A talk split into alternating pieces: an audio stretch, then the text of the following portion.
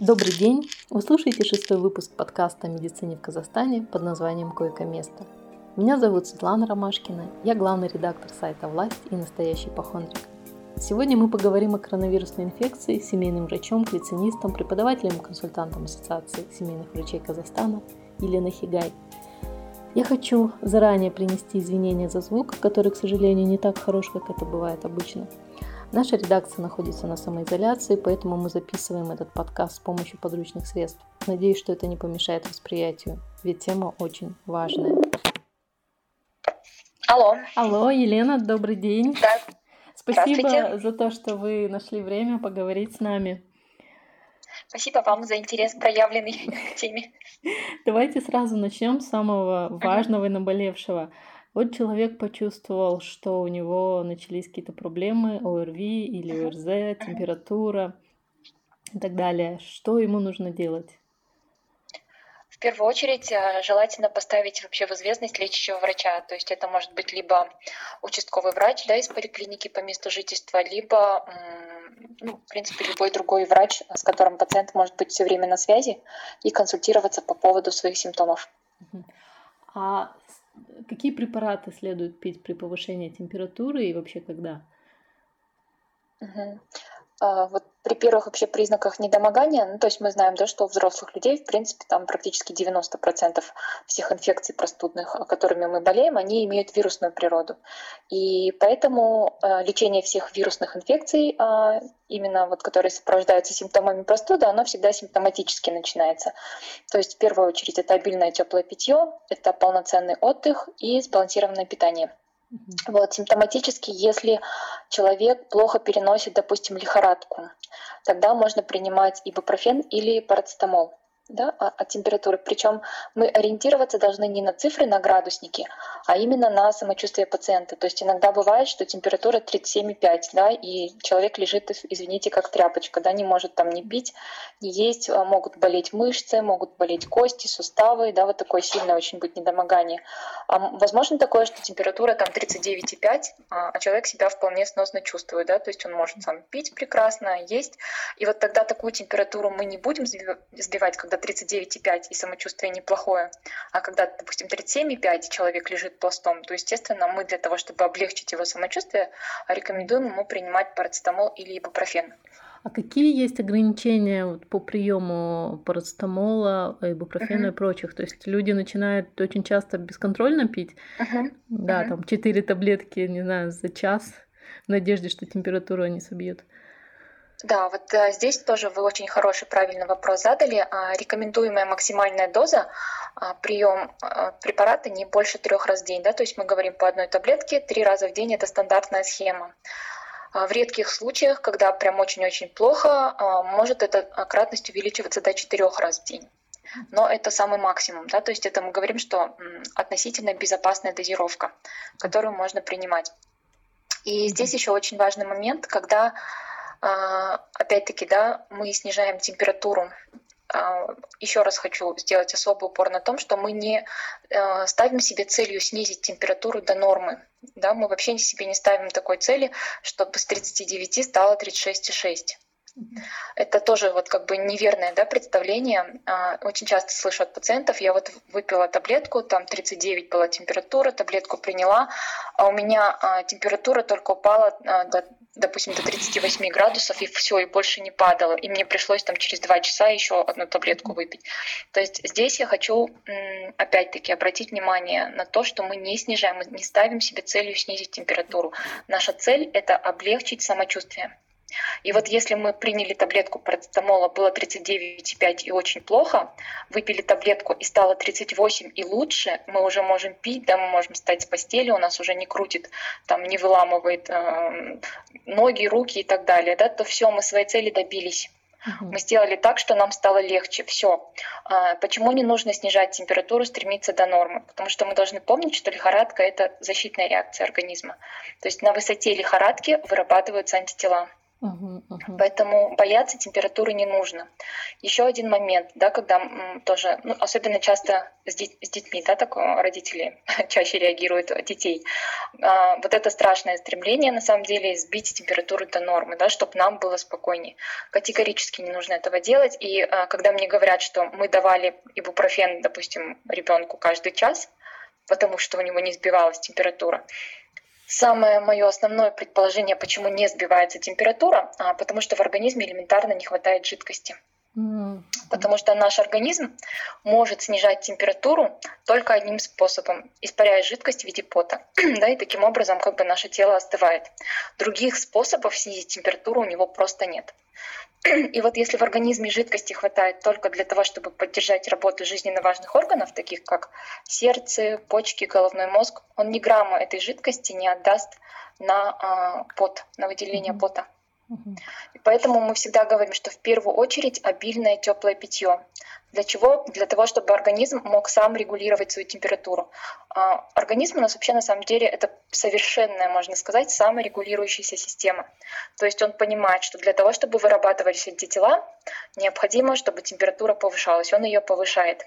Но при этом он же и знает, да, головной мозг, что нельзя повышать ее до критических, а, скажем так, отметок, когда происходит, а, извините, сворачивание белков. И когда э, температура достигает какой-то критической отметки, э, организм уже запускает да, свои механизмы регуляции как раз-таки в виде потоотделения. И э, получается, что как бы организм сам может это контролировать в большинстве случаев. И что нам нужно делать? Нам просто нужно ему не мешать. Но, конечно, в том случае, если мы себя прямо очень-очень плохо чувствуем, естественно, тогда мы симптоматически и даем жаропонижающие там, и болеутоляющие препараты. Это в первую очередь парацетамол и ибупрофен. Вот. Ну, вот многие говорят, что стоит э, в первые там, два дня или в первые 24 часа начать пить иммуномодуляторы, витамин С. Uh-huh. И вот э, все такое. Вот как вы к этому uh-huh. относитесь? Стоит ли? Но, ну, просто хочу сразу всем сказать, что, к сожалению, волшебных таблеток не существует, да, и в частности волшебных таблеток под названием иммуномодуляторы. Есть препараты для повышения, а, скажем так, активности иммунной системы, но они это довольно-таки серьезные препараты, которые используются только в условиях стационара, а, и используются они, например, у пациентов после химиотерапии вот всех вот этих наших, которыми полны аптеки, да, и которые любят все покупать, э, и производители нас уверяют в том, что этот препарат поможет нам, э, скажем так, улучшить иммунитет. К сожалению, это все э, препараты, относящиеся к недоказанным, да, то есть mm-hmm. они не доказали свою эффективность в клинических испытаниях. Давайте, может то есть быть... их эффект, uh-huh. да, не превышает эффекта, скажем так, пустышки. Давайте, вот. может быть, мы назовем некоторые из них самые популярные, которые люди смели вот в эти дни. Uh-huh. Это вот я знаю, что это поликсидоний, а, а, да, все фероны, да, интерфероны. Да. А, то есть интерферон это препарат вообще есть, да, вот интерферон, который используется для лечения, в частности, а, гепатита С. Но это совсем другой препарат, да, он вводится совсем не так, не в виде ректальных свечей точно и не в виде таблеток. То есть вот в этом качестве интерферон, который, да, широко назначают детям, там виферон, это все препараты с недоказанной эффективностью. И по сути никакой пользы для организма они не приносят. Но как любое лекарственное средство, как любое, в принципе, химическое вещество, которое попадает в наш организм, они обладают риском развития побочных эффектов, во-первых, и во-вторых, когда в комбинации, да, их несколько сразу начинают а, принимать во все физиологические отверстия, а, тогда еще возникает риск неблагоприятных лекарственных взаимодействий. Еще ингаверин. Вот тоже мы должны помнить. Да, еще ингаверин, да, популярный? Ингаверин, орбидол, э, граприносин, оцилококцинум, их очень много, да, это тоже те препараты, которые позиционируют, их производители позиционируют их как иммуномодуляторы плюс противовирусные, да, такого, скажем так, широкого спектра действия препараты. А, поэтому, э, в принципе, можно вообще смело сказать, что эффектом они никаким не обладают, и можно их смело не принимать, то есть только если для самоуспокоения, но опять-таки я всегда говорю, да, что помимо ожидаемой пользы мы всегда должны помнить о вот этом возможном риске побочных эффектов. И в данном случае ожидаемая польза стремится к нулю. Угу. Спасибо. Вот смотрите, недавно, буквально неделю назад, я столкнулась с ситуацией, когда была высокая температура, и она долго не сбивалась, и пришлось uh-huh. вызывать скорую помощь. Она uh-huh. приехала, и фельдшер сделал направление, о, назначение. Uh-huh. Там было указано, вот я вам прочитаю, немесил, uh-huh. ацикловир три раза в день, парацетамол, uh-huh. глюкоза внутривенно через капельницу, uh-huh. а, витамины В12, В6 и хилак форте. Uh-huh. Вот вы не могли бы сказать, что в этом назначении не так? Ну, это вообще э, сборная солянка. Э, честно говоря, все эти препараты, когда я, если бы я увидела такой список назначений, первый бы мой вопрос был, а что мы, собственно говоря, лечим да, здесь. Вот, то есть мы тут видим все от всего. Я еще удивлена, что здесь нет ни одного антибиотика. Обычно у нас еще антибиотик, и еще любят противогрибковые средства, то есть чтобы по всем направлениям, по всем фронтам ударить, называется. А здесь а, ацикловир, да, вот начнем даже а, с него. Немесил, хорошо, я согласна, да, то есть немесил это нестероидный противовоспалительный препарат немесулит, который относится вот к той же группе, да, что и, допустим, ибупрофен и парацетамол, то есть жаропонижающим, болеутоляющим и противовоспалительным действием обладает. С этим назначениями согласна. Дальше. Ацикловир. Ацикловир я просто хочу всем еще раз напомнить, да, в том числе и своим коллегам-врачам, а, что ацикловир – это препарат, который а, обладает эффективностью в отношении вирусов из семейства герпес-вирусов. Их много типов на самом деле, но для человека клинически, скажем так, значимыми являются шесть типов. Первый и второй тип – это вирус герпеса, да, потом вирус ветряной оспы сюда же относится, и вирус опоясывающего лишая – это один вирус Потом есть еще вирус Эпштейна-Бар или инфекционный мононуклеоз, да, который мы все знаем, и так далее. То есть это как бы самые, скажем так, для нас клинически значимые. И вот если врач заподозрил у пациента одно из этих состояний, и если наблюдается, скажем так, тяжелое течение да, относительно болезни, тогда мы можем рекомендовать ацикловир. А, вирус, э, вирус герпеса первого типа и второго типа – это, соответственно, а, тот герпес, который появляется на губах первого типа, и второй – это на половых органах. Вот. И когда, вот, скажем так, в отношении одного из этих состояний мы можем назначить ацикловир, да, если а, пациент испытывает какой-то там определенный дискомфорт, и мы хотим каким-то образом облегчить его самочувствие и немножко ускорить выздоровление. Вот в этих случаях мы можем назначить ацикловир. Во всех остальных случаях, да, вот, например, когда повысилась температура, и просто от температуры давайте вы будете принимать ацикловир, да, ну, то есть понятно, что вообще это как в огороде Бузина, в Киеве дядька. Вот. А, по поводу капельниц тоже хочу всех призвать, да, пожалуйста, давайте вот это безобразие капельное тоже прекращать уже. Во всем мире давным-давно отошли от этой практики. Почему? Потому что а, большой процент осложнений всех после внутривенных инфузий. Да, в частности, это могут быть тромбофлебиты, тромбозы э, и так далее. Потому что каждый прокол, да, когда мы прокалываем кожу и слизистые, это скажем так, вмешательства во внутреннюю среду организма, возникает всегда риск инфицирования да, или там воспаления а, стенки сосудов в том числе. И во всем мире стараются как можно меньше инвазивных сейчас, скажем так, процедур проводить. И вот в том случае, когда пациент находится в сознании, он может сам пить и глотать, а, лучше просто пить и глотать. То есть что такое глюкоза со скорбинкой? Да? Выпейте чай с лимоном, с сахаром.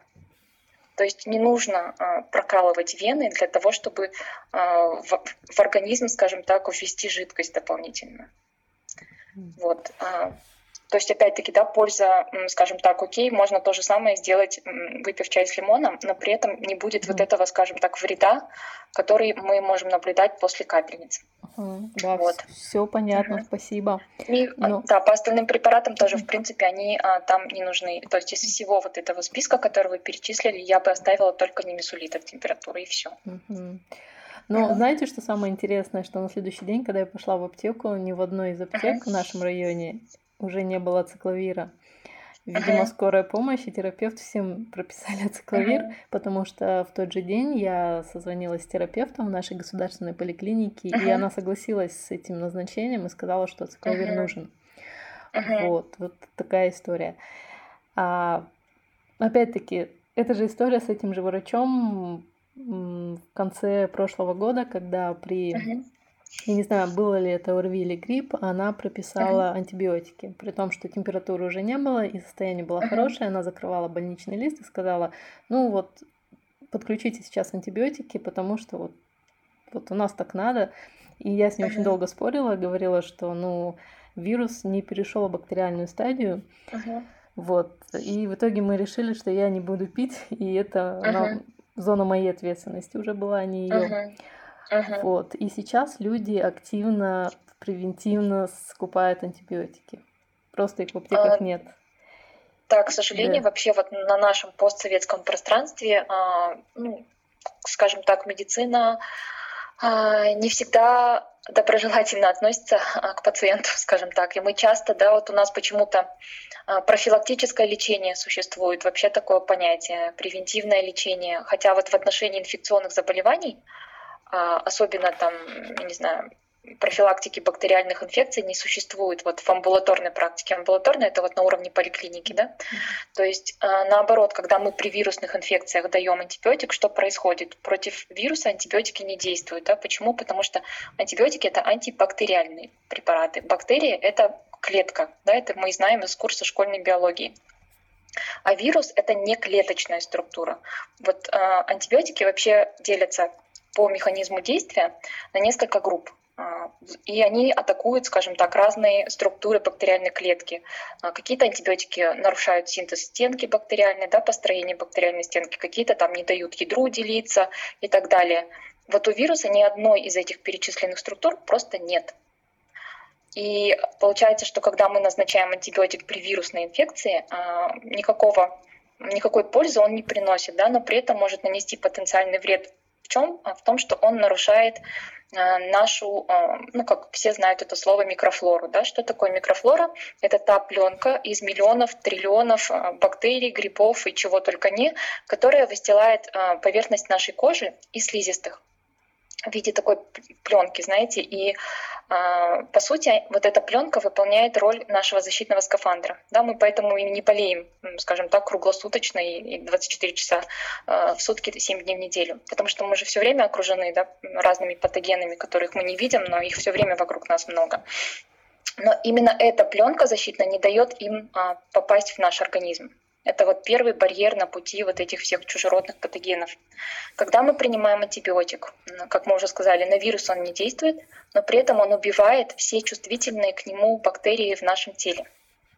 И тем самым нарушается вот этот баланс.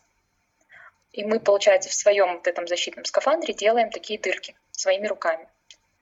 И как бы это парадоксально ни звучало, мы увеличиваем тем самым а, риск присоединения бактериальной инфекции к вирусной. И вот сейчас повально все этим кинулись заниматься. Вторая проблема, которая меня на самом деле очень сильно беспокоит и даже, можно сказать, пугает, что будет после окончания этой пандемии коронавирусной инфекции. Мы вот просто, и даже, возможно, раньше, мы просто очень скоро проснемся в мире, где нет антибиотиков. То есть в мире до изобретения антибиотиков, когда люди погибали от банальных инфекций. Вот это наша возможно, ближайшее будущее. Оно на самом деле страшное. И почему сейчас, да, как бы, ну, я призываю всех э, и своих коллег в том числе э, быть немного более благоразумными, и э, мы должны думать тоже о долгосрочной перспективе. То есть мы должны вспомнить, а, должны научиться доверять тем знаниям, которые мы получили в медуниверситете, да, тем, а, а, скажем так, той информации, которую доказали уже много лет назад, и постоянно она подтверждается исследованиями, об этом говорят ученые. Мы все это изучали в медвузе, но получается, что на практике мы боимся этой информации доверять. Доверять логике и здравому смыслу, что антибиотики не работают против вирусов. И не нужно с профилактической целью их назначать, потому что мы делаем хуже. Мы никак не помогаем организму, но мы реально помимо, как я сказала, да, э, я уже даже не говорю про побочные эффекты, про аллергические реакции, которые тоже очень часто встречаются ну, в ходе такого лечения, скажем так. Я говорю именно о том, что нам скоро просто вот мы будем терять друг друга, терять своих близких от банальных инфекций. Это гораздо страшнее. Но я знаю, что и вы об этом писали, и другие врачи, uh что в других странах назначается специальный тест, э, чтобы определить, uh перешла ли болезнь именно в бактериальную стадию. и нужно ли подключать антибиотики. Вот у нас этого uh-huh. теста пока что нет. То есть его врачи не проводят так массово.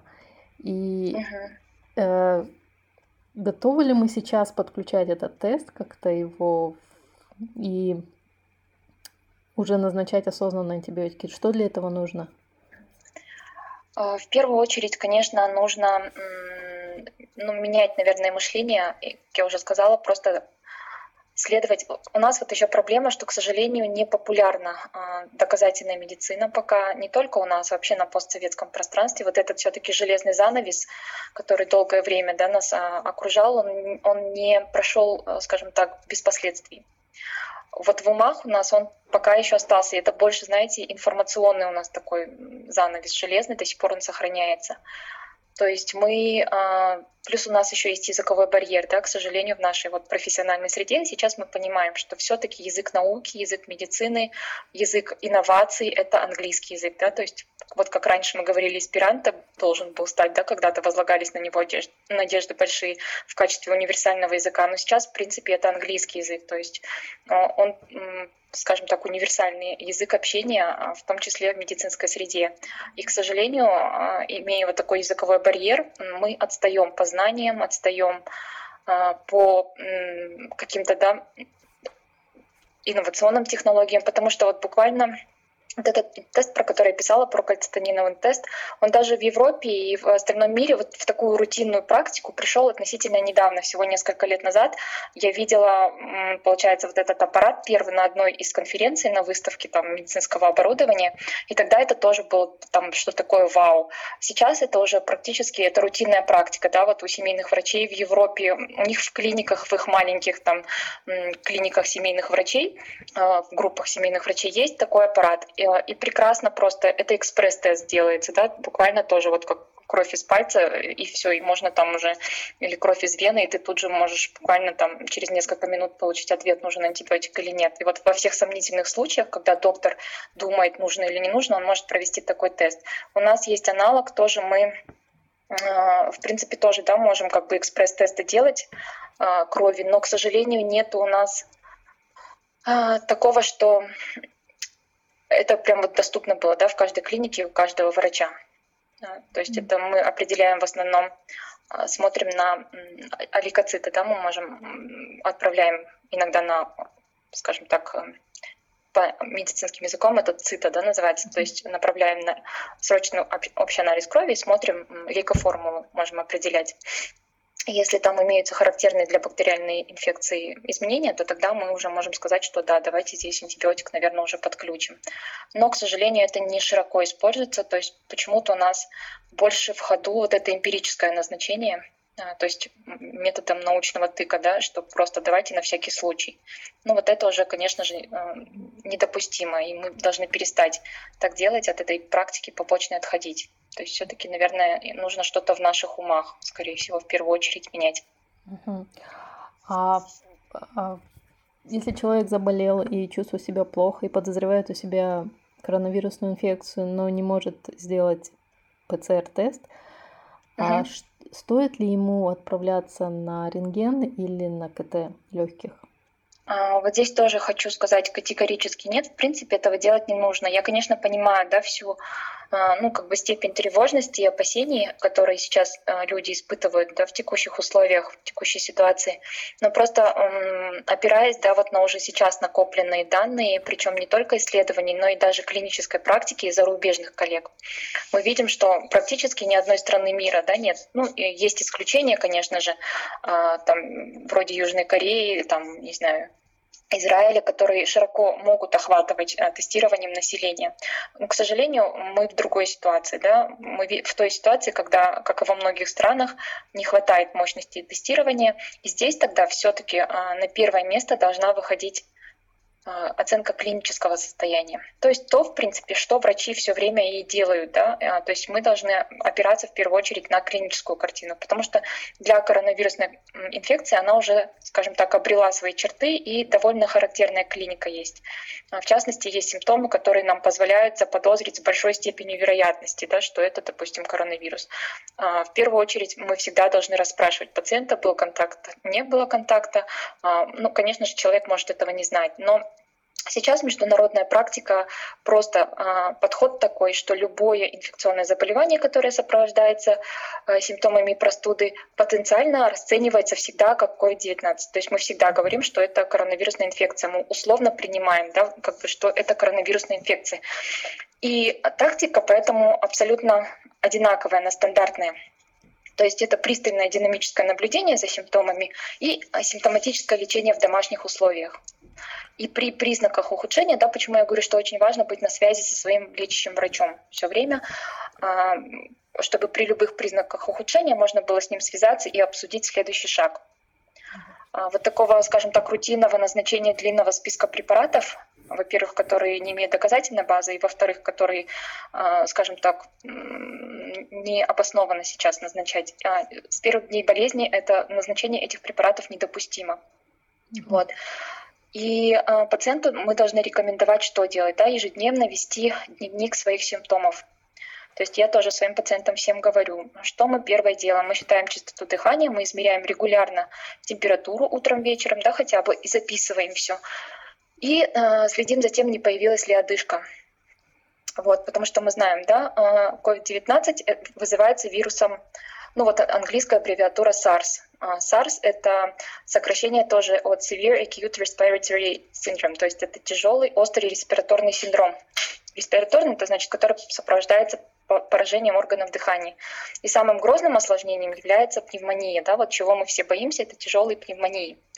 Но хочу всем сказать, что пневмония никогда не протекает бессимптомно. То есть пневмония, которая клинически да, значима. Клинически значима, то есть это та, которую нужно лечить или за которой нужно следить. В данном случае пневмония носит вирусный характер при коронавирусной инфекции. Поэтому, а, к сожалению, специфического лечения пока нет, как я уже сказала. И здесь, а, скажем так, мы должны пристально наблюдать за симптомами, чтобы увидеть, когда начинает развиваться дыхательная недостаточность. Вот если эта дыхательная недостаточность начала развиваться, то тогда может потребоваться лечение в условиях стационара, но что именно, опять-таки, не уколы, не таблетки, не капельницы, а в первую очередь это респираторная поддержка в виде кислорода. То есть человеку нужен кислород, потому что его легкие самостоятельно уже не справляются со своей функцией. И вот здесь я хочу тоже, ну, как бы немножко подробно всем объяснить в качестве ликбеза, почему пневмония? Да, вот э, мне просто очень много сейчас поступает сообщений тоже в плане, э, что вы такое говорите. Вот у меня там есть знакомые, которые сказали, что у них бабушка еще вчера нормальная была, а вот на следующий день уже она там ее до, до больницы не довезли. То есть, что это все так стремительно развивается, что можно умереть, знаете, чуть ли не в считанные часы. Я хочу просто всем еще рассказать, что на самом деле а, вот это ухудшение, оно всегда начинает развиваться из-под то есть оно развивается постепенно. Но если мы пристально наблюдаем за симптомами, и в частности такими показателями, как частота дыхания, и есть ли одышка или нет, то мы не пропустим этот момент ухудшения. И почему я тоже хочу объяснить. А, в нашем организме а, легкие это единственное место, где происходит газообмен, то есть где кровь артериальная а, обогащается кислородом. Другого такого места во всем организме у нас нет. И в норме насыщение кислородом или вот медицинским языком сатурация кислородом артериальной крови равна 98-100%. И этот показатель очень стабильный. И малейшие колебания Э, уровня кислорода в крови всегда э, наш головной мозг замечает, потому что мозг очень чувствителен к недостатку кислорода. И там, если уровень сатурации упадет буквально на 1-2%, то наш головной мозг уже сразу начинает включать механизмы компенсации. В чем в первую очередь это проявляется? Э, учащается дыхание. То есть элементарно мозг говорит, ребята, мне не хватает кислорода да, легким, давайте-ка вы дышите чаще мы начинаем чаще дышать, и а, сатурация кислородом повышается. Если все больше процент легких вовлекается да, в воспалительный процесс, то есть выключается из газообмена за счет воспаления при пневмонии, например, то э, вот эти вот механизмы компенсации долго уже не могут работать. Мы начинаем дышать еще чаще, и уже появляется одышка. И вот эту одышку уже тоже трудно пропустить, если внимательно за этим наблюдать.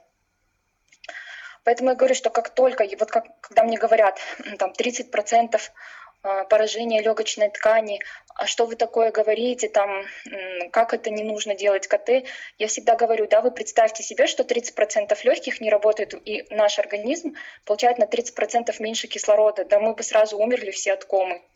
А, и по сути я говорю, что при конкретно при вот этой коронавирусной пневмонии, ну и как в принципе любой другой пневмонии, нас особо не а, да, конечно, было бы здорово, если бы все могли мы делать да, КТ, но а, в принципе такой необходимости нет. Почему? Потому что даже просто находясь дома и следя за своими показателями, такими как частота дыхания, наличие отсутствия одышки, или если есть дома пульсоксиметр, да, вот специальный прибор для измерения сатурации, все, нам не нужно никуда нестись, делать КТ и смотреть, что у нас там в легких.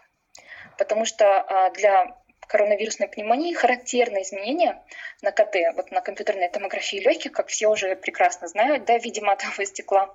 Но здесь воспаление, оно носит немножко иной характер, не такой, как при бактериальной инфекции. Здесь оно больше носит а, характер иммунного воспаления.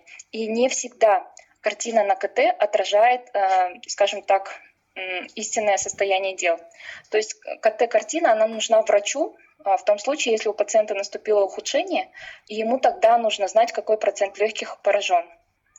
Всем подряд сейчас нестись и потом э, тревожиться, что у них есть 10%, 15% да, поражения э, легочной ткани, если они при этом нормально себя чувствуют, у них нету одышки, у них частота дыхания в норме. Но по сути это не нужно. Да? Почему? Еще раз, что специфического лечения нету э, этого вируса а клинически эта пневмония никак не проявляется. Да? То есть у пациента нет одышки. Он прекрасно дышит с нормальной частотой дыхания, а сатурация кислородом у него нормальная. В таком случае это не нужно лечить. Ну и, и еще другой момент, опять-таки, нечем лечить. И все, что вот мы, чего мы добиваемся, да, вот таким массовым, скажем так, сейчас прохождением КТ, это только мы увеличиваем собственную тревожность, потому что когда человек знает, да, у меня двусторонняя пневмония, Естественно, хочется сразу, да, я могу это состояние прекрасно понять, когда чувствуешь себя абсолютно некомфортно. И хочется лечиться, и хочется в больницу, потому что это звучит страшно, да, и мы видели там все, что творилось в Италии, мы видели, что творилось в Испании, там люди массово погибали от этого респираторного синдрома тяжелого. Но опять-таки, к сожалению, пока нету никаких препаратов, которые могли бы как-то повлиять на тяжесть заболевания или его предотвратить. И при этом, когда мы идем массово проверять, э, скажем так, свои легкие, не имея пока клинических симптомов, и мы хотим попасть в стационар как можно раньше, создается такая ситуация, когда, скажем так, не совсем тяжелые пациенты, которые могут дома пока наблюдаться, они попадают в стационар и занимают там койки неделями. А в то же время тяжелые пациенты, которые уже ухудшились настолько, что им нужна кислородная поддержка, они не могут попасть в больницу, потому что нет места. Uh-huh. То есть как бы вот, вот это, скажем так, излишнее э, клинически необоснованное эм, прохождение компьютерной томографии, оно повышает тревожность населения и э, создает вот искусственный дефицит коек в стационарах на сегодняшний день. Вот, поэтому, в принципе, я говорю, что вместо КТ мы можем просто дома наблюдать за своими симптомами.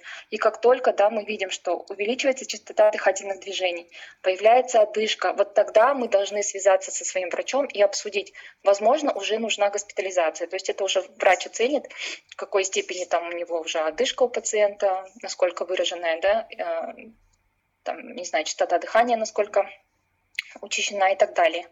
Mm-hmm. Вот. Понятно. И да, должны быть еще признаки а, клинического ухудшения, да, вот э, со стороны любых органов может быть ухудшение самочувствия, это тоже, скажем так, красный флаг, когда пациент обязательно должен сообщить об этом врачу и тоже узнать, не является ли это поводом для госпитализации, но не самостоятельно, да, не по самоназначению мы должны идти на КТ или там ложиться в больницу и так далее. Ну, к тому же говорят, что КТ не очень полезная процедура в целом для организма. Вот мне а, да, конечно, это большая доза облучения. А по поводу сатурации, я читала, что для есть поправка для высокогорья, что люди, которые живут вот в таких городах, как Алматы, у них сатурация будет ниже. Ну, то есть где-то норма это 95, может быть, процентов. А, на самом деле нет. Вот в комнатном воздухе, в условиях, даже вот в комнате, да, в помещении, все равно для всех а, он 98-100. И вот тоже просто я работаю в клинике, где у нас, а, к счастью, есть пульсоксиметр, и мы всем пациентам, которые приходят к нам да, с симптомами инфекции дыхательных путей, мы всегда измеряем сатурацию. Ну и вообще, в принципе, мы всем рутинно измеряем сатурацию. И в норме она всегда 98-100%. Угу. И у них тоже, да, вот в том числе наших пациентов. Вот, то есть буквально сегодня министр здравоохранения Алексей Цой говорил о том, что в Казахстане ежедневно регистрируется уже до двух с половиной тысяч случаев пневмонии. Uh-huh. Вот, а, и он еще так намекнул о том, что идут исследования э, насчет того, что возможно будет вакцинация людей, которые находятся в зоне риска, вакцинация от пневмонии. И у меня вопрос к вам, насколько это правильно сейчас это делать? И, может быть, имеет смысл людям самим обратиться в клиники и оплатить э, такую вакцину? Принципе, вообще вот во всех странах мира, в цивилизованных, да, я имею в виду, проводится ежегодная вакцинация от, а, вернее, даже не ежегодная, она проводится раз в несколько лет, получается. Это вакцинация от пневмококковой инфекции и проводится лицам старше 60, в некоторых странах а, старше 65 лет. Где-то рекомендуют вообще вот пациентам, да, кто имеет хронические заболевания, с 50 лет рекомендовано прививаться этой вакциной. У нас прививают детей ею в основном. И а, для пожилых тоже есть у нас рекомендации, это для пациентов с хроническими заболеваниями, но, к сожалению, это не популярная вакцина, и у нас не так много людей прививаются. И на самом деле я бы рекомендовала, да, а, потому что пневмокок а, для пожилых людей особенно, это один из самых частых возбудителей пневмонии. Вот. И ну, вакцинацию я бы рекомендовала, вакцинацию как от пневмококковой инфекции, так и ежегодную вакцинацию от гриппа, потому что у нас а, осенью все равно мы ожидаем, да, как все говорят, вторую волну, но при этом почему мы ее боимся больше, потому что там еще и тут это сезон простуд, да, плюс сезон гриппа. То есть грипп и COVID-19, ну, это, конечно, такая э, комбинация, которая немножечко, честно говоря, тревожит вот в плане грядущего сезона. А есть ли статистика, может быть, в Казахстане или в мире уже о том, насколько часто коронавирусная инфекция вызывает пневмонию? А, в принципе, а, сейчас, да, а, разные данные есть в разных странах, но в среднем, усредненно, как бы и эту статистику тоже цифру дает ВОЗ, что около 80-81% всех вот этих случаев коронавирусной инфекции протекает все-таки в легкой форме. И даже если развивается пневмония, да, пневмония это ту, которую мы увидим на компьютерной томографии, но которая клинически значимо не проявляется. Да, это вот то, о чем я говорила, что несмотря на то, что изменения на КТ мы можем увидеть, но клинически мы а, себя чувствуем еще хорошо. Да, да, будет кашель, да, будет температура, но не будет одышки, не будет ухудшения сатурации и так далее. То есть мы можем просто в домашних условиях вылечиться.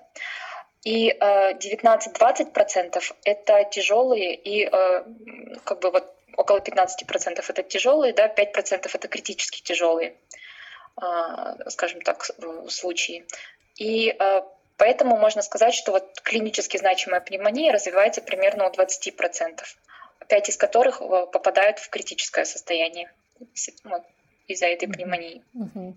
А стоит ли с учетом того, что в стране уже давно проблемы с ПЦР-тестами, включать в статистику по ковиду всех заболевших и умерших от пневмонии? А, здесь нужно смотреть, то есть все-таки у ковида довольно-таки характерная клиническая картина. И если врач подозревает, да, то есть это практика многих сейчас стран, где без подтверждения лабораторного, без подтверждения ПЦР выставляется даже посмертно а, диагноз коронавирус, вот именно COVID-19 на основании клинической картины, да, то есть даже в Соединенных Штатах Америки а, мы э, знаем о том, что была такая ситуация, когда пошел, а, скажем так, ситуация приближалась к пику, и некоторые люди, они умирали. а, еще до оказания медицинской помощи, даже еще только вот прибыв в стационарную, из-за того, что часами приходилось ждать, пока освободятся врачи, они умирали даже до того, как врач успел их осмотреть. Но а, потом, да, опрашивая родных, лиц, которые за ним осуществляли уход, если а, на основании описанной картины это соответствовало, скажем так, симптомам коронавирусной инфекции, то диагноз выставлялся посмертно на основании вот этих сведений. Uh-huh. То есть э, лабораторное подтверждение, да, сейчас во многих странах и не нужно. На основании uh-huh. клиники диагноз выставляется. И я думаю, что это правильно. То есть я надеюсь, что мы изменим тоже подход к этому и э, тоже возьмем на вооружение. Uh-huh.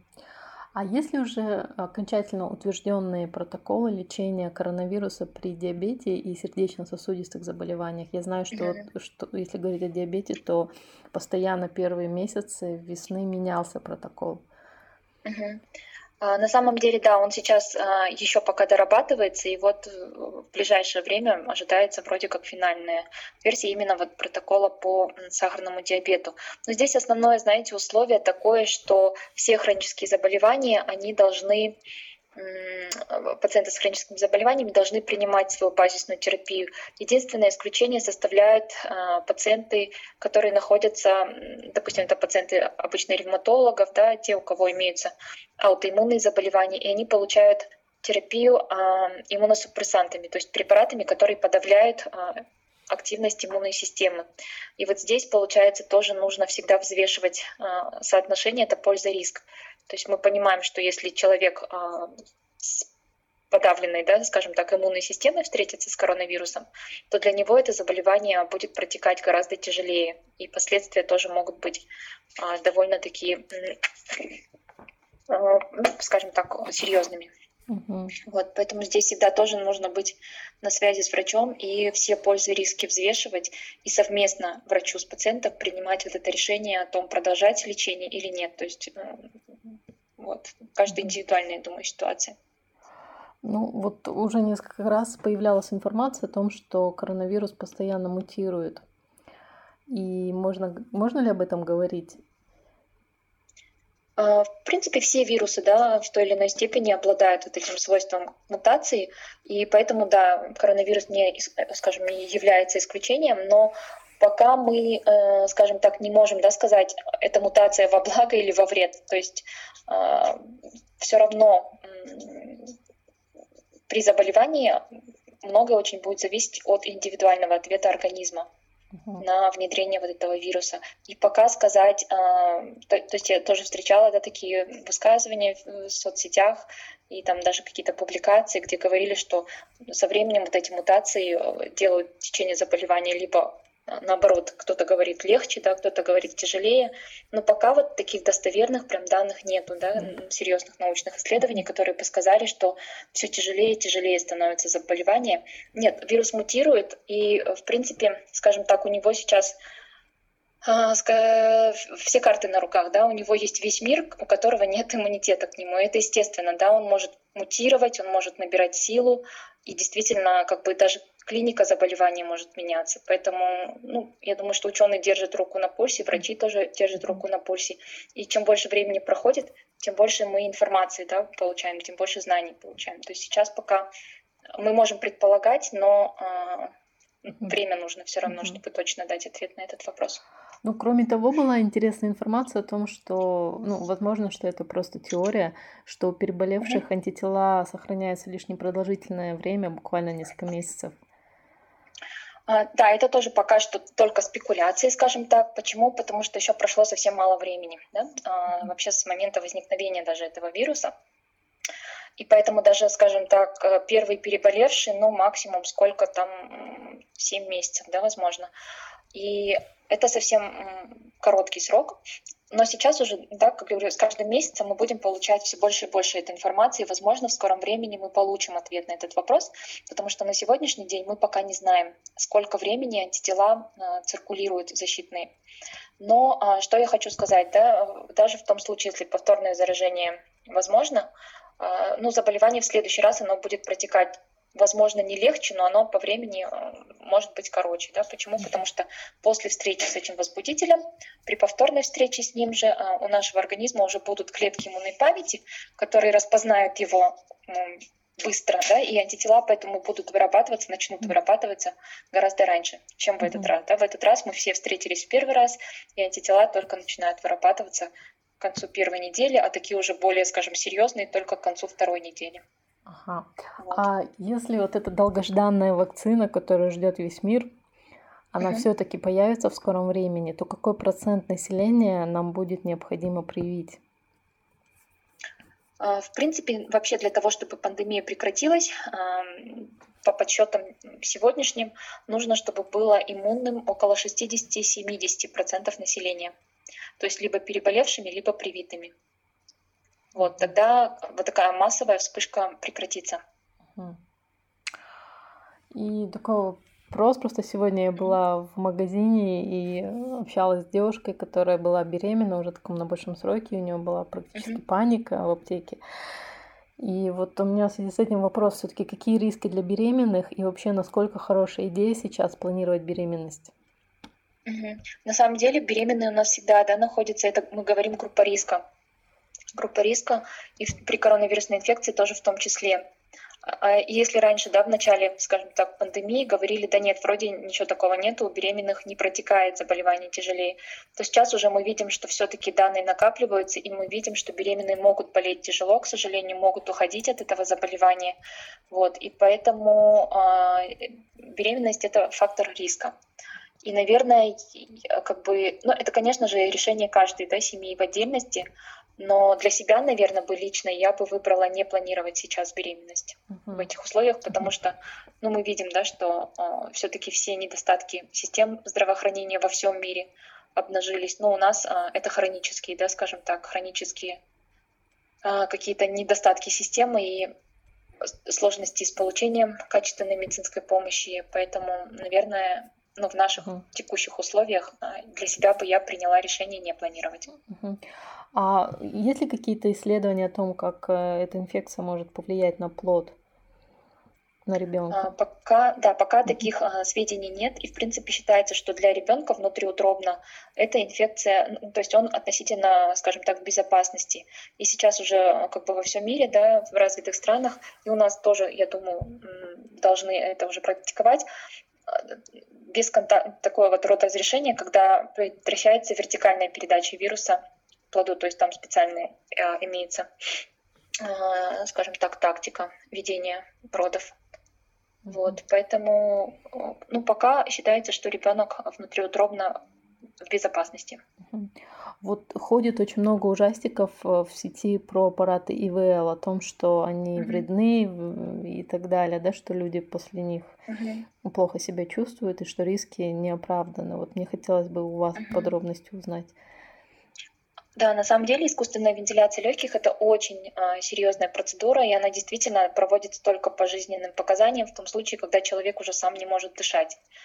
И там э, получается, что риск смертности очень высокий. Это во всех странах мира. Это не в Казахстане даже, это во всем мире, что по разным данным летальность может даже достигать 80%.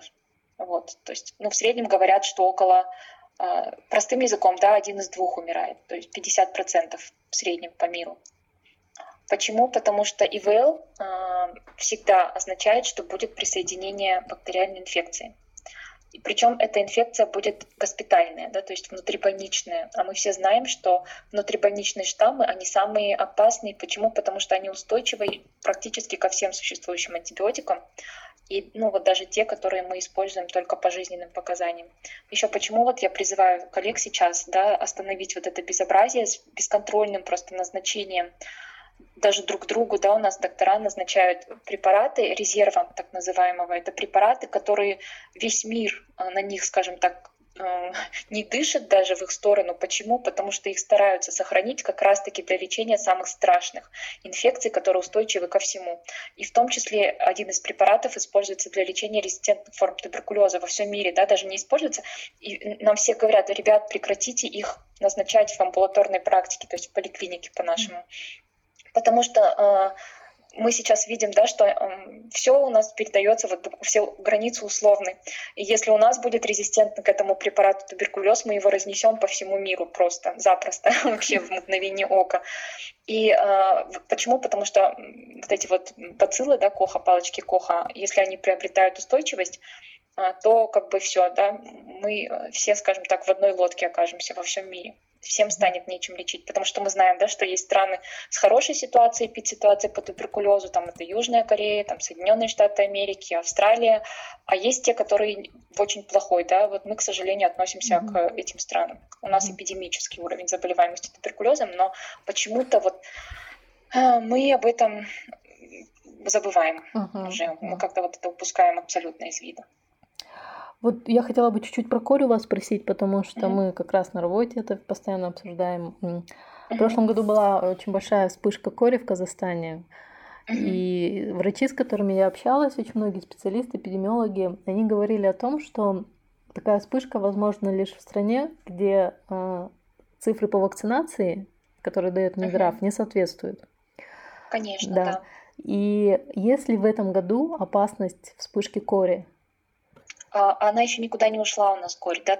У нас сейчас просто за счет того, что лето и ультрафиолет, а, мы больше на э, открытом воздухе гуляем, а, она пошла на спад временно, да, скажем так. Но корь осталась в Казахстане, она никуда не ушла. Почему? Потому что уровень вакцинации не вырос, и все те неиммунные лица, которые будут сталкиваться с вирусом кори, он потому что постоянно циркулирует в природе, он никуда не уходит. Для того, чтобы вирус исчез из циркуляции, как раз-таки нужно, чтобы было привито больше 95%, да, 95% это минимум. Вообще, когда, вот если бы мы массово были привиты, как от оспы, uh-huh. вирус оспы, он просто, он исчез а, из циркуляции, его нету, он только в лабораториях а, хранится, образцы этого вируса хранятся, а в природе его больше нет. Почему? Вот это пример успешной вакцинации. А, вирус кори, к сожалению, такого, такого поголовного охвата во всем мире добиться не удалось, поэтому в отдельных странах, да, там Соединенные Штаты Америки почти 20 лет считались страной, свободной от кори. Сейчас кори вернулась к ним. А, у нас тоже было несколько лет да, относительно а, благополучных по коре, но сейчас коре вернулась, потому что уровень вакцинации падает. И вот тоже еще о коре хотелось бы сказать, а, что корь, хотя многие могут да, ее перенести в легкой форме, но у нее есть такой очень, скажем, очень грозное осложнение.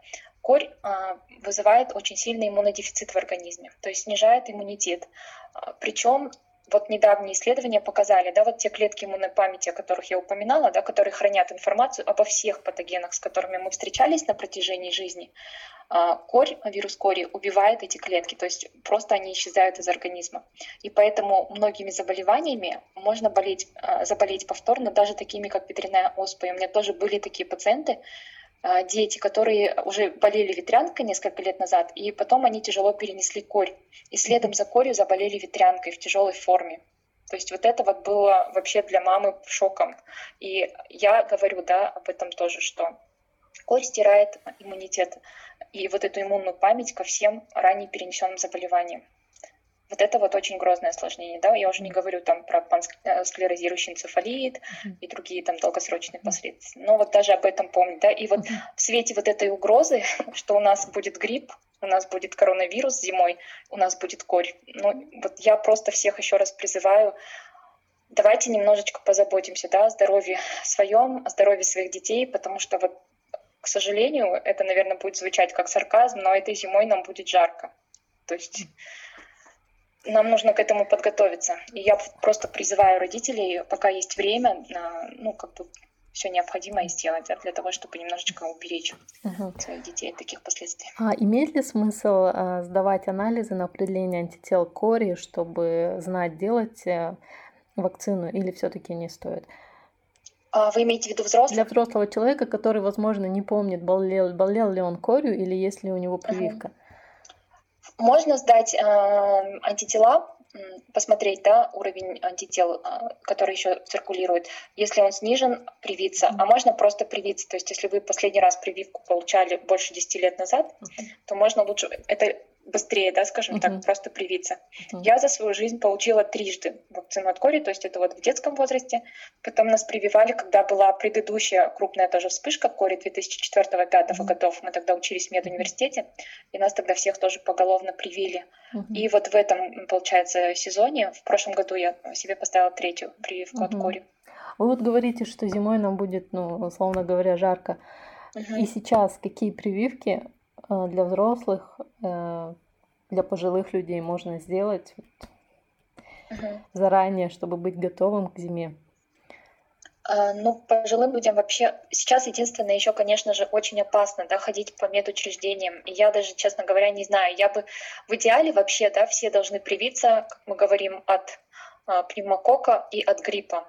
А, дети еще и от кори. Но в текущих условиях здесь очень важно, очень важно организовать вот этот безопасный, да, скажем так, процесс вакцинации. И вот это, наверное, задача наших организаторов здраво- здравоохранения, потому что сейчас потенциально да, каждый контакт с медработником, каждый приход в медучреждение — это потенциальный риск заражения. Вот, мы тоже об этом должны помнить. То есть, ну, как бы ситуация сложная на самом деле. И самое главное, это, я говорю, а, а, обеспечить вот этот безопасный процесс. То есть за рубежом рекомендации такие, что останавливать плановую вакцинацию даже в условиях пандемии нельзя.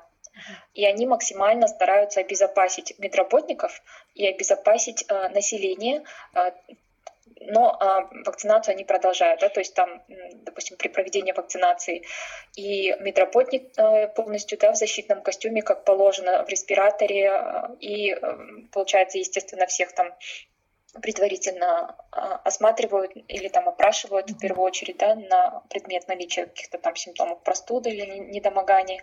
Вот. Но вакцинация продолжается и детей, и всех групп риска.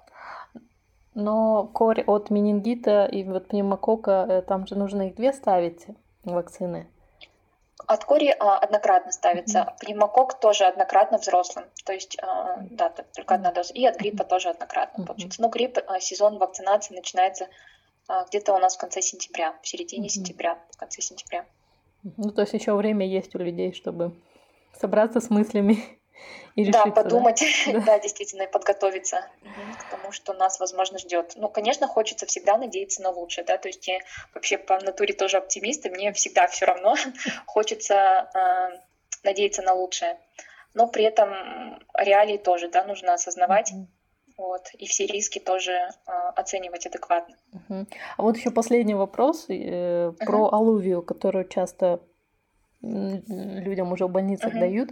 Вот насколько это тоже оправдано применение такого препарата, который, у которого очень сильная побочка?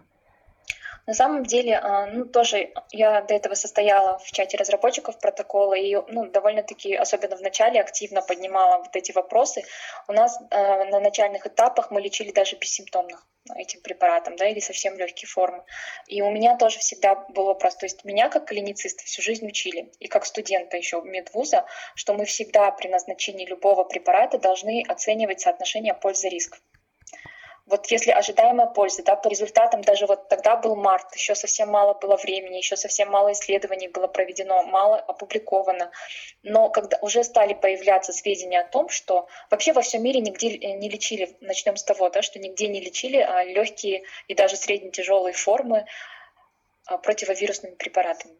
Лечили только тяжелых, которые поступали в стационар. То есть на догоспитальном этапе, на этапе поликлиники нашей, не назначали никакие специфические препараты, только госпитализированным. И поэтому все исследования, они в основном шли по ним. Сейчас уже больше, э, то есть вообще во всем мире да, считается, что не нужно лечить, если нет специфического пока препарата, который именно против этого вируса разработан. Поэтому лечили тех, у кого, скажем так, ожидаемая польза превышала риск, да, то есть если их не лечить, они э, с большой долей вероятности умрут, да, или будет им очень плохо. А если их полечить, то, возможно, им станет лучше, и как бы они выздоровеют. Вот в этой ситуации только оправдано было назначение вот этого экспериментального лечения. И результаты показали, что в принципе э, особой эффективности нету. И сейчас уже э, прошло еще больше времени, да, все больше препаратов, скажем так, проходили э, такое, скажем, тестирование клиническое на пациентах. И сейчас уже ни гидроксихлорохин, да, вот этот противомалярийный препарат, ни лапиновир и тонавир или та же аллувия не доказали, к сожалению, эффективности в отношении этого вируса, не оправдали надежд. И сейчас даже уже вот было большое исследование Solidarity Trail. Trail там участвовало 8 стран крупных, э, где использовалось, э, вернее, исследовалось эффективность гидроксихлорохина в качестве там, лечения и профилактики COVID-19. И его прервали досрочно, закончили, mm-hmm. потому что эффекта нет, но масса побочных эффектов была. То есть здесь mm-hmm. риск побочных эффектов превысил ожидаемую пользу. И сразу его прекратили досрочно, даже не стали его да, там, дальше продолжать. И, а у нас мы немножечко запаздываем. То есть у нас, к сожалению, нету такого, да, что вот как только информация появилась, мы сразу ее приняли к рассмотрению. И до сих пор, к сожалению, у нас лапиновир и тонавир есть э, в протоколах, гидроксихлорохин тоже есть, причем их мы назначать сейчас даже хотим, да, вот в последней версии на амбулаторном этапе, чего в мире нигде нет. И это вот меня очень сильно на самом деле беспокоит. И вы абсолютно правы, что э, на эти препараты могут возникать серьезные довольно-таки побочные эффекты. И мне, как клиницисту, например, будет очень тяжело, если мы его, вернее, его уже приняли, насколько я понимаю, этот протокол, и сейчас, если начнут назначать эти препараты на амбулаторном этапе, я даже не имею в себе представления, как я должна оценивать состояние пациента, а, являются ли, например, такие побочные эффекты, как тошнота, рвота, диарея, а, проявлением самого заболевания, потому что эти симптомы тоже э, бывают при коронавирусной инфекции. Или же это побочный э, эффект препарата.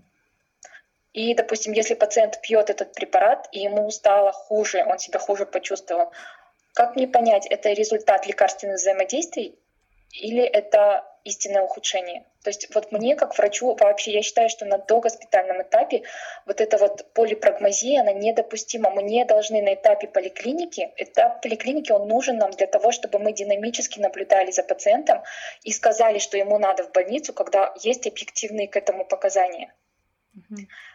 И для меня вот на самом деле а, ну, ситуация еще более запутанной становится и сложной. И а, ну, я не знаю. Честно говоря, да, чего, чего дальше ждать? Ну, можно сказать, что спустя полугода после начала всей этой истории мы все еще uh-huh. эм, все еще блуждаем, да, в потемках, пытаясь понять, Пока, в принципе, да. да, я думаю, что сейчас весь мир в таком пока состоянии находится, да, мы большие надежды на самом деле возлагаем на вакцину, а, и кроме того еще а, экспериментальные да, препараты, которые используются, вернее, разрабатываются против этого возбудителя. Ну, в частности, есть там большие работы по использованию антител. А, антител там на основе антител к вирусу SARS-CoV-1, то есть возбудителю атипичной пневмонии, да, которая вот вспышка была в 2002-2003 году. И там, получается, сейчас разрабатывать пытаются препараты на основе антител к этому вирусу. Антитела, которые были взяты из крови у переболевших еще вот в те годы.